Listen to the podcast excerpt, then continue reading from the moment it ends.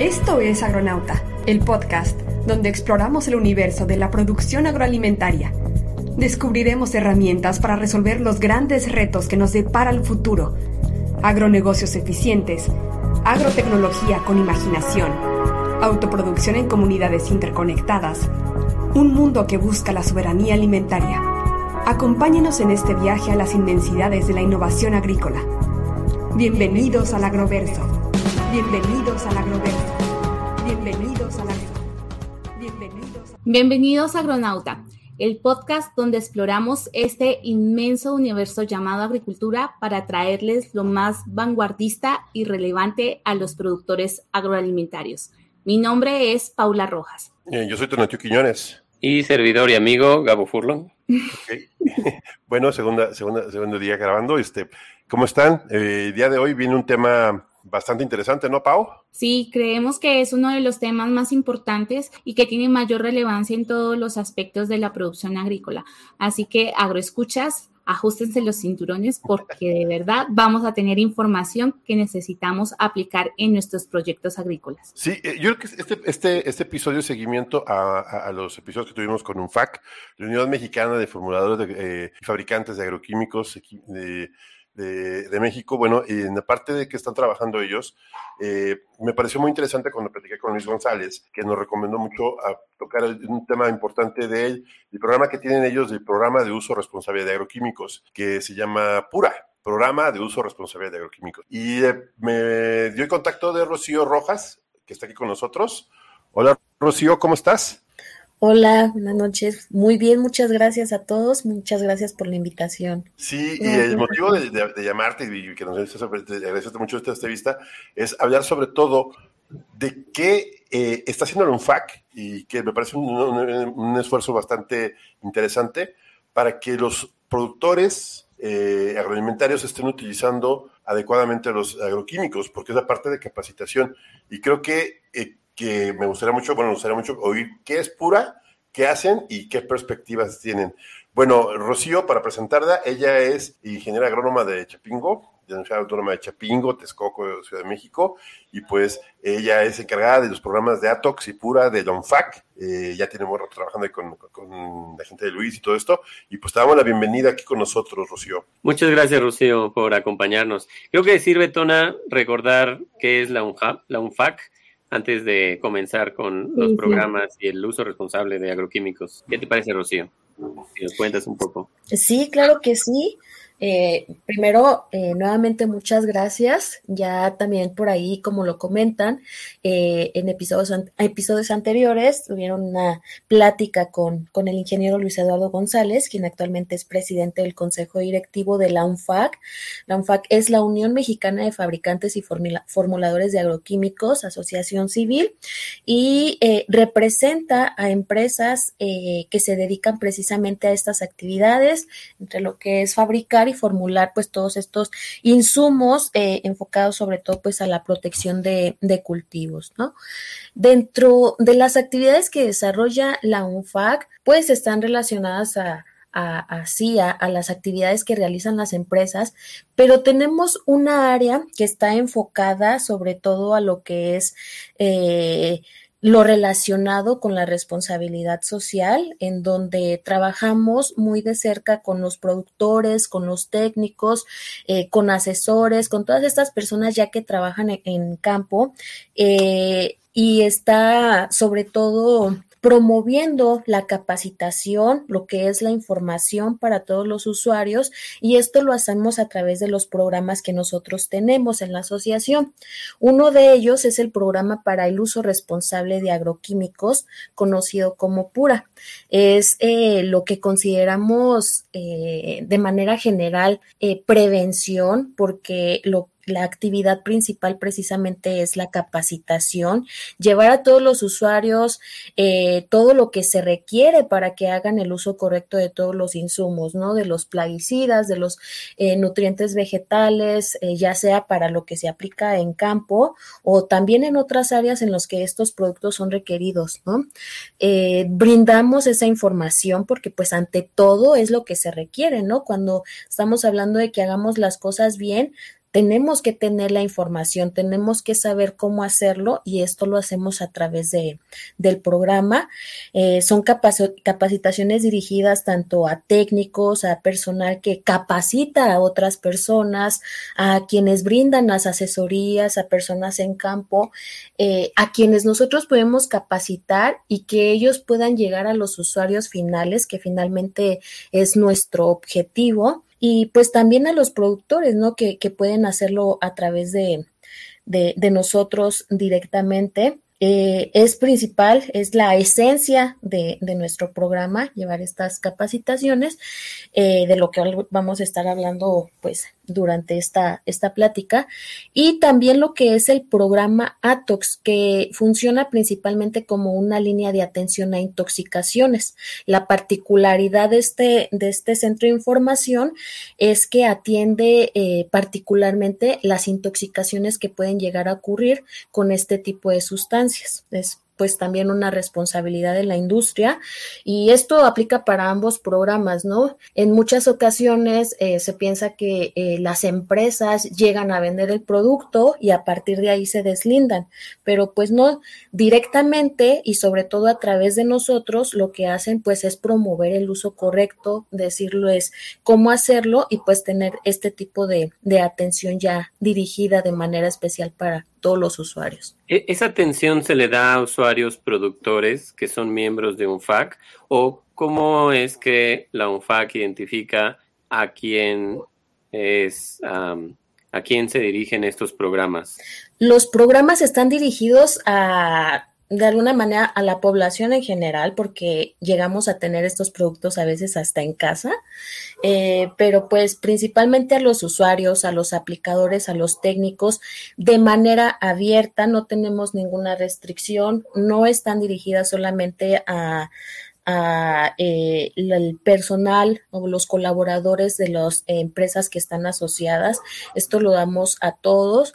Eh, nuestras capacitaciones son eh, totalmente gratuitas. Eh, hemos tenido también actualmente con todo esto que dentro de lo bueno que hubo o que impulsó la, pandemia, de tener las capacitaciones virtuales que nos han permitido tener alcances bastante buenos. Hemos tenido capacitaciones de tres horas, capacitaciones de dos días, de tres días con participación de nuestros asociados, sumando también temas técnicos y de interés para los usuarios y con alcances eh, de gente en conexión en donde ha habido hasta 900 personas. Entonces, ha sido eh, muy bueno, precisamente también porque tratamos de hacer esa publicidad que llegue a todos los más posibles y de manera totalmente gratuita.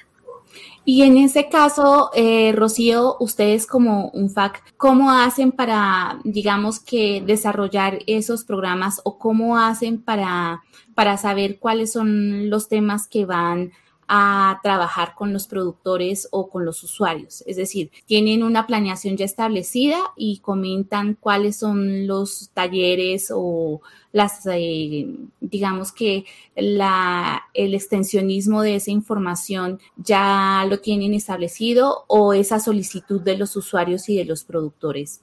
Eh, en cuanto a los temas que se tratan, digamos que eh, sobre la base del uso adecuado de los insumos para la protección de cultivos ya están establecidos. Van básicamente sobre lo que es eh, la clasificación, o lo más eh, básico en, en, este tipo de información, clasificación de los, de los insumos, eh, el conocer la etiqueta, el cómo aprender a leerla, usarla como esa herramienta de seguridad que es una de sus principales funciones, eh, sobre cómo utilizar el equipo de protección personal, sobre las medidas de higiene y, seguridad. Son eh, los temas básicos y a partir de ahí, a través de, encuestas o de lo que la gente va preguntando, de las dudas que van surgiendo entre las nuestras propias capacitaciones, lo vamos relacionando con otros temas que hace falta crecer. Entonces, todos los temas que nosotros vamos abordando en el sentido del uso responsable, las basamos en normas. Entonces, pues es ir involucrando a veces otras normas, más información sobre aspectos muy específicos que vemos donde puede haber más confusión en la gente o que se requiere más. Y a partir de ahí, pues también eh, ellos mismos, las personas, nos expresan, eh, nos hacen saber algunos temas que les interesaría conocer. Entonces, ¿qué es lo que hacemos? Sumamos al equipo, a los equipos técnicos de nuestros asociados a que nos ayuden a dar esos, esos temas, ¿no? Y sobre todo, por ejemplo, eh, ahorita sobre nuevos temas que van surgiendo. Uno que hemos tratado de fortalecer es sobre los insumos fitosanitarios ilegales, el también darles información a las personas eh, de lo que se requiere para que eviten eh, el uso de, esos insumos, eh, basándonos sobre todo en los efectos negativos que pueden llegar a, provocar, que en lugar de ayudar, pues generan más problemas o actualmente también eh, el uso eh, de todos aquellos productos que la gente empieza a conocer como orgánicos, como bioracionales, eh, para que también sepan que detrás de ellos pues tiene que haber cierta información en lo que tienen que prestar más atención porque también hay mucha desinformación sobre ello. No solo porque es algo que eh, todavía está en un boom, sino porque vienen otras personas a decir eh, cosas totalmente contrarias a lo que debe ser el uso adecuado también de esos productos. Entonces genera mucha confusión en las personas. Y sobre esos temas vamos enfocándonos para saber qué es lo que debemos llevar al usuario. Ok, eh, aquí una pregunta, Rocío, y bueno, como soy un conocedor de la normatividad en tema de seguridad industrial en México, este, eh, esto se puede, nos hacen con relación para obtener los famosos certificados de C3, cumpliendo alguna normativa mexicana, o son meramente con objetivos de información y buen manejo, porque obviamente ya viendo cómo está en el campo, creo que una de las áreas que más adolecemos en el campo, y lo digo de, conocimiento a, eh, como experto en el área, bueno, bueno, experto conocedor del área, es que no manejamos bien los químicos, no manejamos bien los residuos, no manejamos eh, con equipo de protección personal, no hacemos análisis de, residuos, no contamos con hojas de seguridad, o sea que hay una gran falencia de, todo esta, toda esta información. Digo, los que ustedes están haciendo, ¿qué tanto ayudan al productor a cubrir con estos requerimientos normativos? Eh, es una pregunta muy interesante, un tema muy interesante. Eh, el uso adecuado ha, estado desde hace muchos años a través sobre todo de lo que era, eh, de lo que es en ASICA, eh, con diferentes nombres, con diferentes capacitadores, etcétera, ha estado y siempre ha sido necesario. Eh, ahorita, pues sobre todo ha cobrado mucha importancia.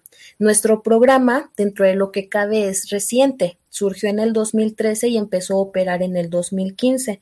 A partir del 2017, nosotros estamos registrados ante la Secretaría de Trabajo y Previsión Social como capacitadores externos autorizados. Eso pues nos permite extender una constancia. En el área ya, eh, sobre todo agrícola, sabemos que pues también Senacica es encargado, eh, de los principales encargados en hacer eh, certificaciones, en algunas verificaciones con los productores. Y el uso responsable es una de las partes más esenciales de lo que son los sistemas de riesgos, de, sistemas de reducción de riesgos de contaminación y buenas prácticas agrícolas. Uno de los principales trabajos que tuvimos que hacer fue involucrarnos con organismos públicos y privados eh, que se dedican también a trabajar con los, con los productores, con los agricultores o con los aplicadores y eh, que nos conocieran. Fue un, un tema un poquito complicado porque había personas que creían que, que, estaba establecido un nombre específico para el tema de las capacitaciones de uso adecuado de los, de los insumos eh, para la protección de cultivos. Entonces decían, no, pues apura nadie lo conoce, ¿verdad? Entonces no.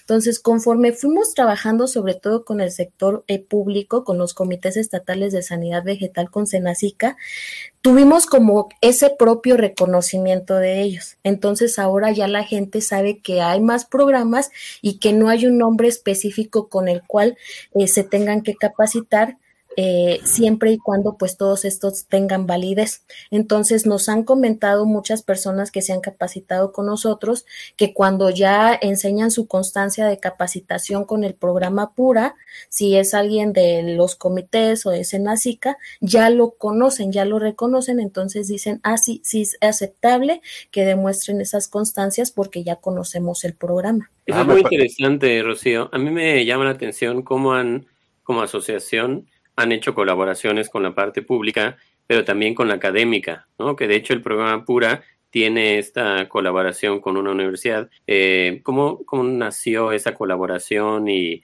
y, hasta ahora cómo han seguido trabajando con ellos? Ah, eh, puede ser que, te refieras a, la Universidad Autónoma de Nuevo León. Con ellos eh, operamos la parte del programa eh, ATOX. Ellos tienen pues el, el, hospital universitario y dentro del hospital del departamento de farmacología tienen el Centro de Información Toxicológica. Ellos pues son expertos eh, en, estos temas, en temas de, toxicología y manejan varias líneas que eh, van atendiendo para este tipo de temas.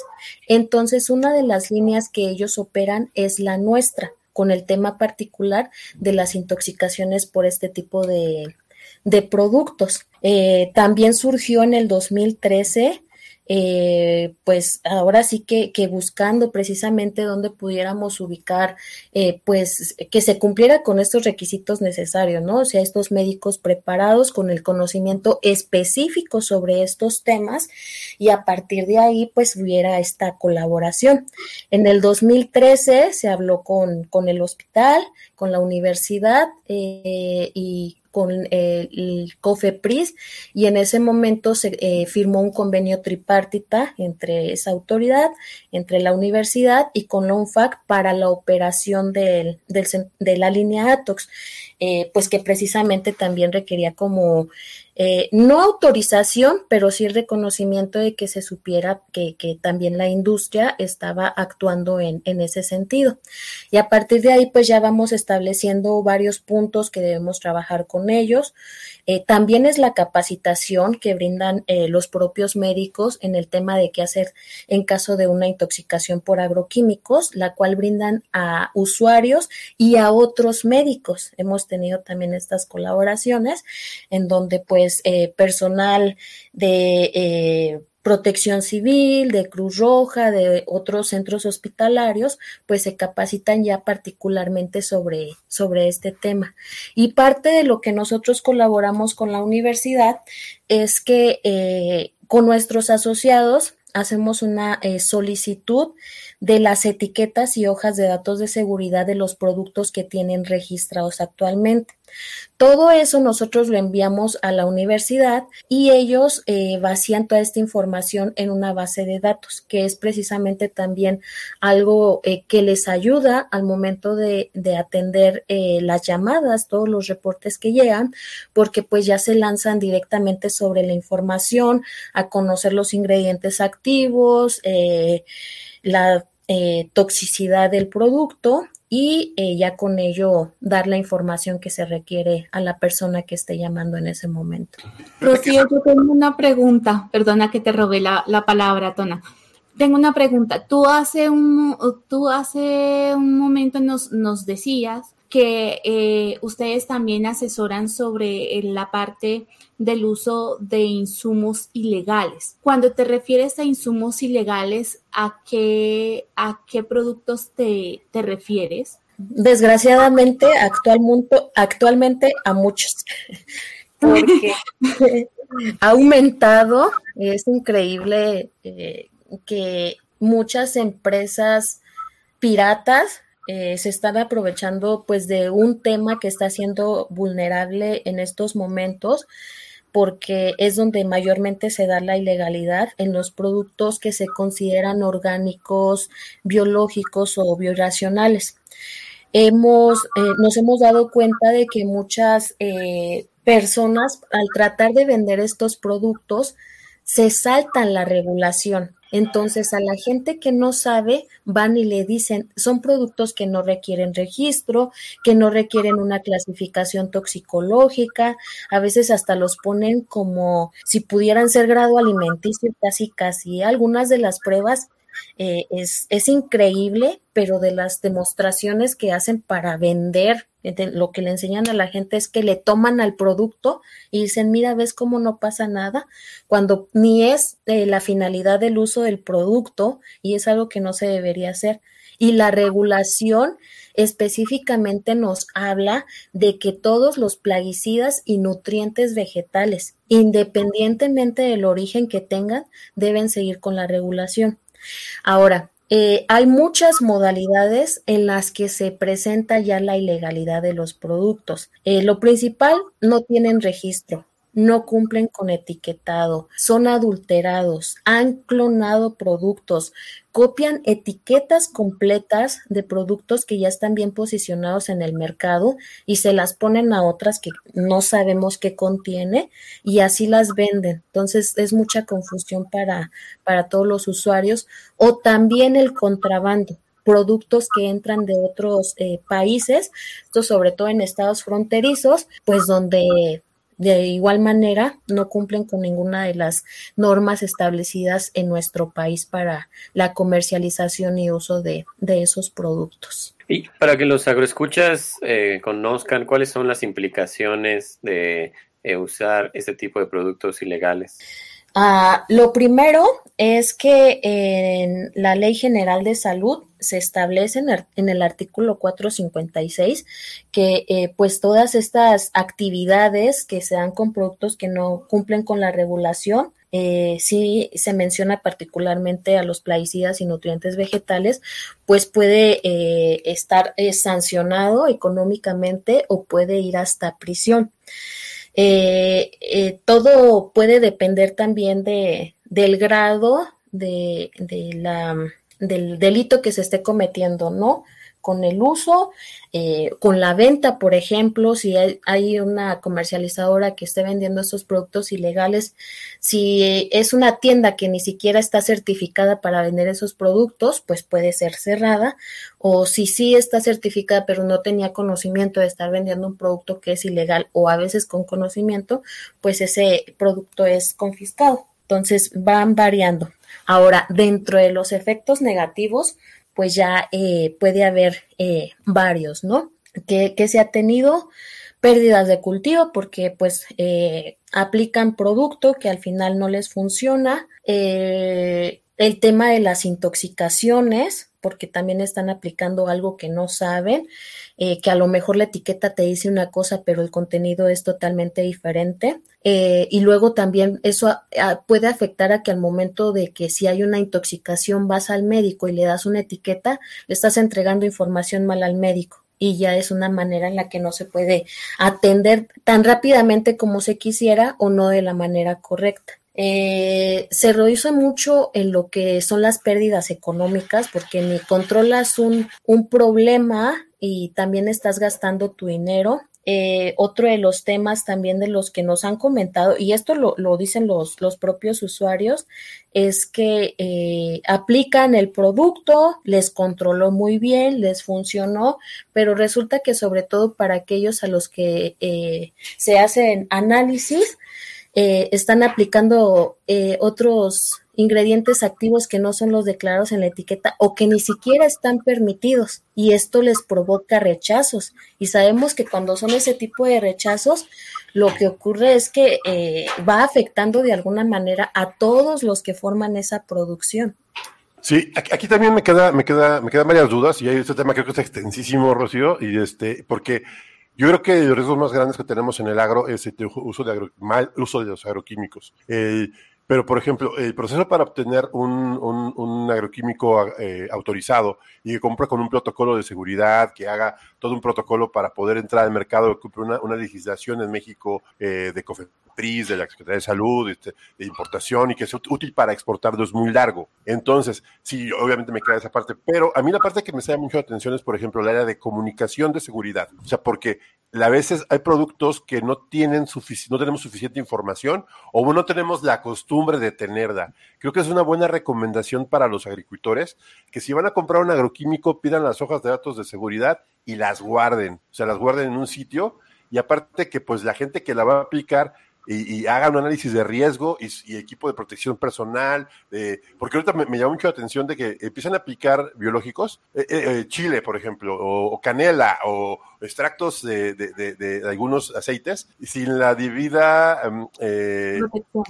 cuidado, porque sabes que son naturales, no va a pasar nada, ¿no? No, Pero, este, ¿qué tanto, qué, qué, recomendación le podría dar tú como experta en esta área a, a los agricultores de tener esta información de seguridad?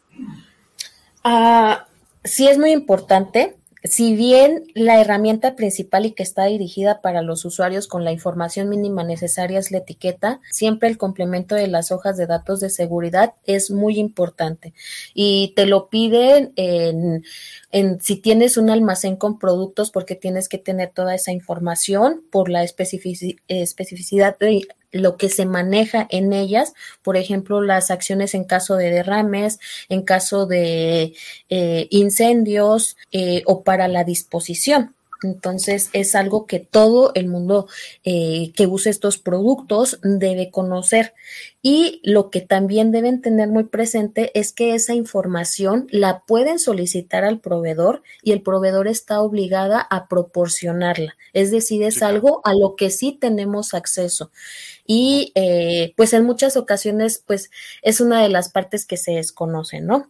Lo que también eh, tenemos eh, que enfocarnos y, y lo vamos haciendo, pero a veces nosotros quisiéramos dar pasos gigantes, pero a veces son muy pequeñitos, es que eh, todo este tipo de, temas, la gente eh, debe saber que debe aplicarlo, eh, tenga una certificación o tenga solamente una hectárea para producir o menos. Y es que a veces pensamos que eso solo lo aplican a aquellos que van a exportar, a los que están certificando, a los que verifican, y no es así. Eh, por ejemplo, también eh, cuando sí son verificados o cuando entran en certificaciones, parte de lo que sí les piden es que esté toda la información completa de los productos que están utilizando y que vayan checando uno por uno los registros y que estén vigentes en, en, en Cofepris, ¿no? Que, que ese, ese registro aún, aún tenga validez para que se use. Sí, yo creo que aquí viene una gran pregunta, Rocío, y esa es una pregunta que yo, yo, yo no he encontrado respuesta satisfactoria en el agro. Eh, el papel de la autoridad porque, eh, bueno, eh, yo vengo de un mundo que donde la, Secretaría de Trabajo te hacía visitas, ¿no? Obviamente, si vas a estar en un rancho a 440 kilómetros de, de, la carretera más cercana, que es terracería, etcétera, y es muy difícil que te verifique una, una, una persona, ¿no? O, no tenemos esa costumbre de que la, la, autoridad laboral, si no es una certificación, o sea, no va a haber un, una, algo que nos obligue pero sí hay una ley que debe de cumplirse, que, que debe de hacerlo, es parte del secretario de Trabajo, que me ha tocado atender, y además que hay mecanismos administrativos en México, por ejemplo, la empresa segura, eh, el cumplimiento de la normativa, a la norma oficial mexicana, a la 3, a la 5, a la 10, a la 22, a la 17, que, que son normativas que tenemos que cumplir aquí en México, bueno, eh, obviamente eso apare en, en Colombia, pero eh, que muy pocas veces tenemos una autoridad en el sitio. Ustedes, ¿qué, tú qué, qué, es lo que ven ustedes? Porque yo digo, no he visto, no he tenido conocimiento de una visita más que a empaques y a este, gente que hace eh, exportaciones ya, pero no directamente a productores. Eh, es un poco difícil que lo hagan. Por una parte, creo que sobrepasa, ¿sabes? El tema de para lo que es la autoridad en ese sentido es muy pequeña para cubrir todo lo que se requiere. Eh, no están enfocadas únicamente en los grandes, pero es donde más vemos, precisamente porque es más representativo o donde es más evidente. Eh, a mí me ha tocado trabajar con algunos de los comités estatales de sanidad vegetal, en donde trabajan con pequeños productores. Entonces a ellos les hacen certificaciones de áreas boom, así les llaman. Entonces ya son pequeños productores que van llevando de la mano y, eso sí es bonito verlo, Tonatiu, eh, que eh, se van sumando más, ¿no? Y ves a la gente interesada con su pedacito de tierra que tenga o con las hectáreas que tenga, ya se va sumando y los técnicos los van llevando de la mano para que logren esas certificaciones. Y lo veo porque eh, una de, las de los requisitos es la capacitación y me han invitado a que vaya a capacitarlos para que cumplan con, con ese requisito. Entonces, y por otra parte, eh, pues es lo que te comentaba, ¿no? Eh, Senacica es, es mm, porque es una de las autoridades, por eso la menciono, pequeña para todo lo que hay allá, allá afuera. Entonces no se alcanza a cubrir y lamentablemente también tenemos, por ejemplo, eh, ya, ya algo muy específico en el tema de los eh, comercializadoras. No todas las que nosotros vemos que existen están certificadas. Entonces, eh, las verificaciones que se pueden llegar a hacer va sobre las que la autoridad tiene listadas. Entonces, pues también es algo que ayuda a no cubrir a las que no están cumpliendo. Sí, y, fíjate que la pregunta que, que, tengo yo para hacerte en este caso, Rocío, es que, por ejemplo, hay muchos productores, que la mayoría de ellos, que ni siquiera tenemos en cuenta no conocemos los colores de las etiquetas, que sería el nivel básico para poder usar un insumo agrícola sea biológico, sea eh, de síntesis química. Pero además de eso, menos sabemos que debemos pedir las fichas técnicas o las fichas de seguridad para conocer todos los demás y como dice Tonan, no solamente tenerlas, sino leerlas y, y, digamos que tener la información para poderla establecer. Pero desde ese punto de vista, Rocío, para los agroescuchas, ¿cuáles crees tú que nosotros como productores agrícolas ¿Cuál sería nuestra responsabilidad inicial para poder establecer un manejo adecuado y responsable de estos eh, insumos de síntesis química o biológico? Yo creo que empezaríamos eh, desde el problema que necesitan atacar, porque eso va a ir marcando cuáles eh, son los productos o las características que van requiriendo de un producto. Y a partir de ahí conocer lo básico del producto, sus clasificaciones, lo que es el origen, lo que es el tipo de plagas que controla y diferenciar, porque a veces, eh, por eso mencionaba que desde la plaga, porque a veces hasta si viene una confusión de qué es lo que los está atacando en el campo, no haces una selección correcta del producto. Y la selección correcta del producto es base para que lo puedas utilizar correctamente. Entonces ya con eso vas conociendo sus características y sí, definitivamente lo esencial es la etiqueta. La etiqueta es el resumen de todo lo que las empresas ya evaluaron para poder registrar ese producto. Es decir, si una etiqueta te dice que puedes aplicar X producto en pongamos el ejemplo, en jitomate para una plaga específica, es porque ese producto ya fue probado y se sabe que la dosis que te están recomendando en la etiqueta es la que dio mejores resultados. Por eso te lo están diciendo. ¿Y qué es lo que muchas veces se hace? que eh, se siguen recomendaciones que no son oficiales, ¿no? No tú aplícale tanto para que te funcione mejor o no está ese cultivo en la etiqueta, pero sí te sirve, sí te funciona. ¿Y qué hay detrás de eso? Que no hay una evaluación eh, real sobre ese cultivo si no viene en la etiqueta, que no está autorizado o que a lo mejor se está aplicando un ingrediente activo que no está permitido para cierto cultivo. Entonces, a partir de ahí es donde ya vienen muchos problemas. Entonces, la etiqueta pues te contiene la información de seguridad, eh, información técnica del producto y las recomendaciones de uso. Es el resumen que todo el usuario necesita para poder hacerlo correctamente.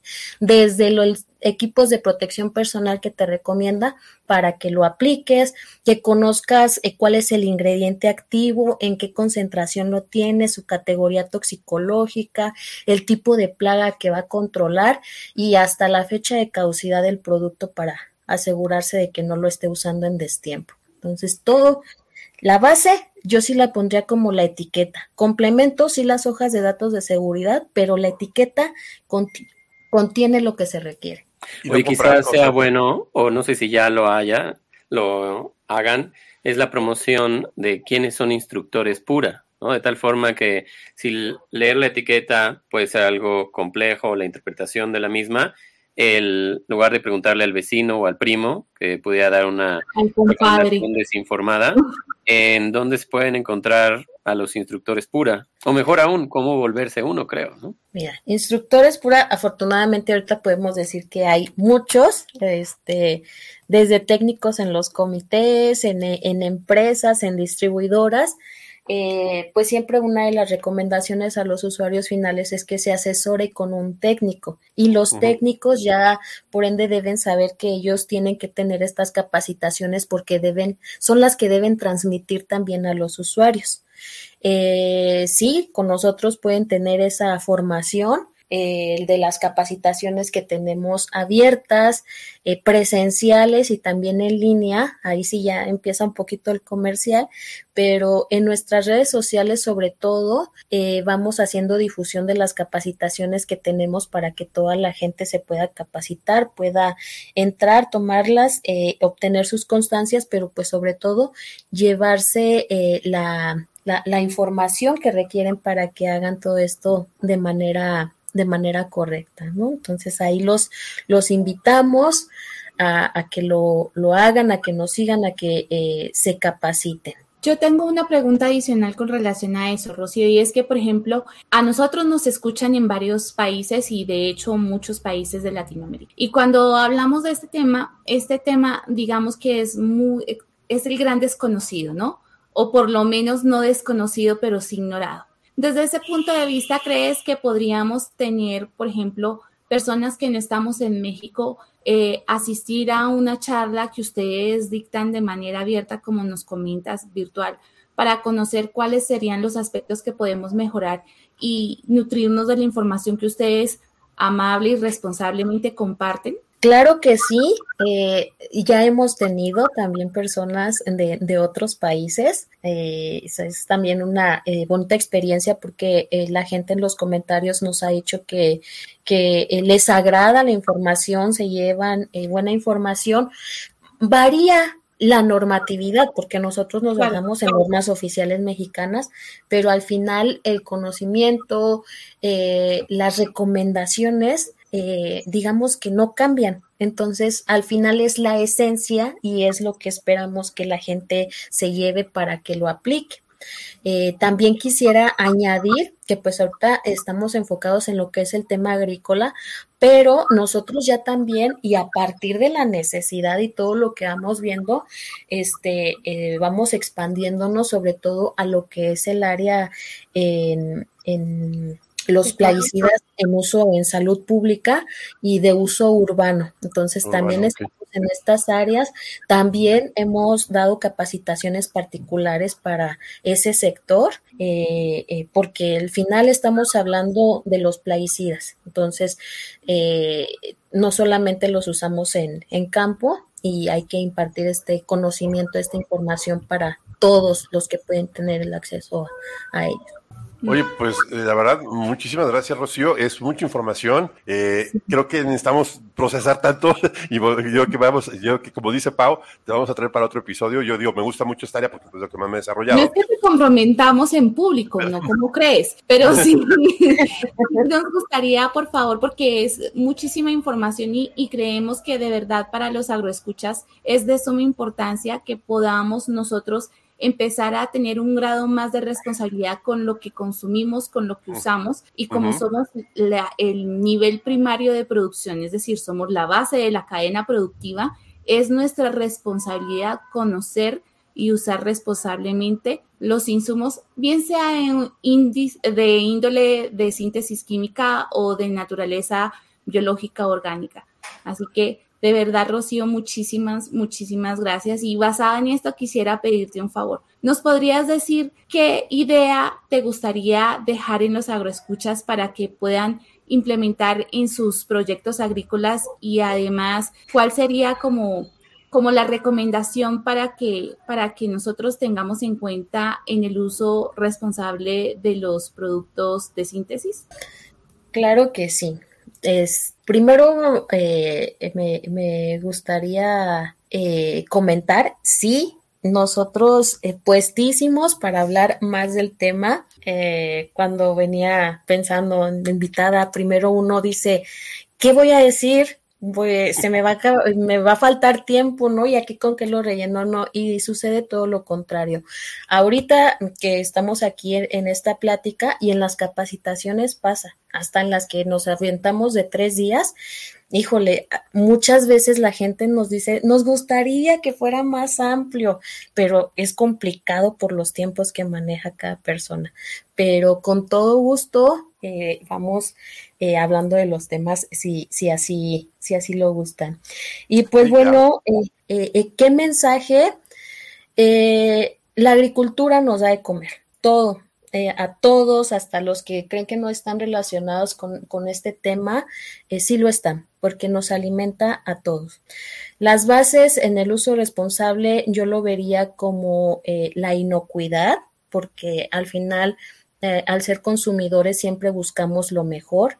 Entonces nosotros vamos por algo que está en el súper, que se vea bien, que no esté dañado y que sea inocuo, ¿no? Que lo vamos a consumir. Y eh, por otra parte, la seguridad de los usuarios, en el tema sobre todo enfocado a la salud. Entonces, yo siempre a, a, las personas en las capacitaciones lo que les digo es que sí, estamos basados en normatividad, pero debe haber conciencia de parte de todos. Y yo la conciencia en este, en este tema la atribuyo a que entendamos por qué las normas nos están pidiendo que, que hagamos las cosas de la manera que nos lo pide.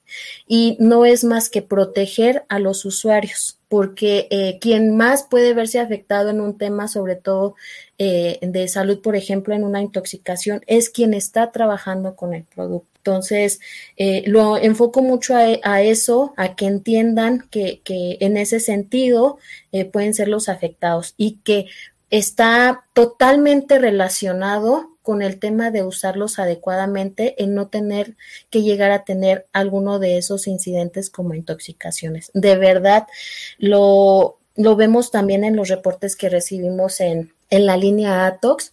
Eh, cuando revisamos la información eh, que los médicos dejan en cada uno de, esos reportes de, las llamadas que se recibe.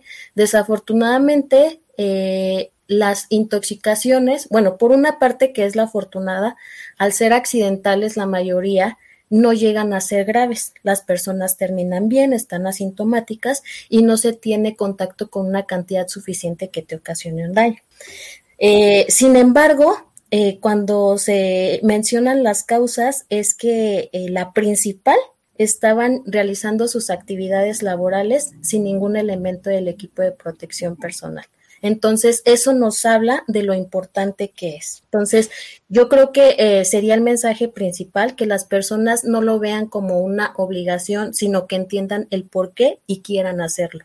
Sí, yo, yo lo complementaría como quieren ser de los buenos o los malos. O sea, la responsabilidad es muy grande como para comprar producto robado, falsificado y que genere daño a vidas humanas. y, no vendan, los que están vendiendo, no vendan productos apócrifos, tengan responsabilidad. Y los que meten productos nuevos, hagan todo el protocolo, digo, es por el bienestar, van a matar a alguien, y se van a matar a sí mismos, se lo están comiendo ellos mismos, o sea, creo que Sí, hay mucho, la verdad, Rocío, me dejaste así como que mucha información, me gusta mucho el tema, lo, lo, lo, creo que de las partes de seguridad industrial más complejas son la parte de, del manejo de los químicos, la seguridad, eh, eh, porque es todo lo que conlleva la, parte de seguridad de, manejo de químicos.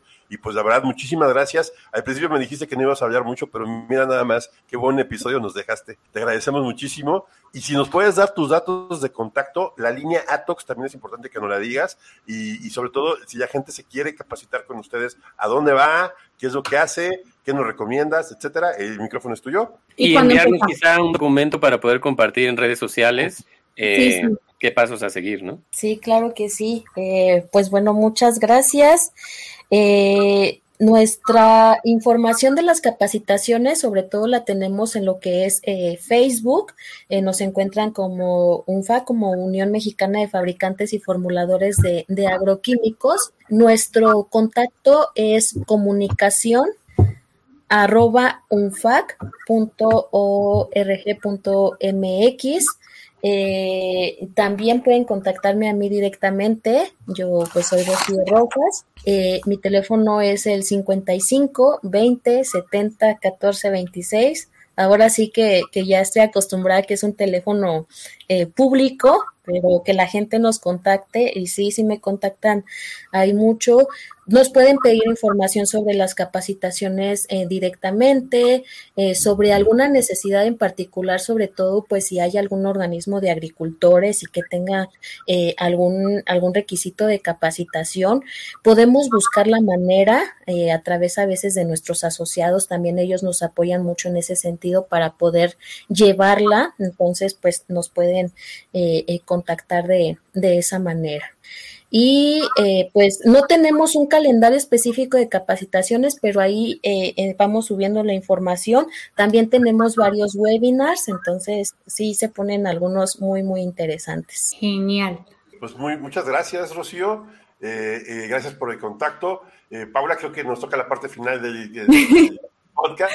Ya, eh, Rocío, de verdad te agradecemos muchísimo tu tiempo, tu, digamos, disposición para compartir con los agroescuchas y con los agronautas esta información. Eh, queridos agroescuchas, si piensan que esta información es importante y nos pueden ayudar a compartir valor, definitivamente compartan este episodio.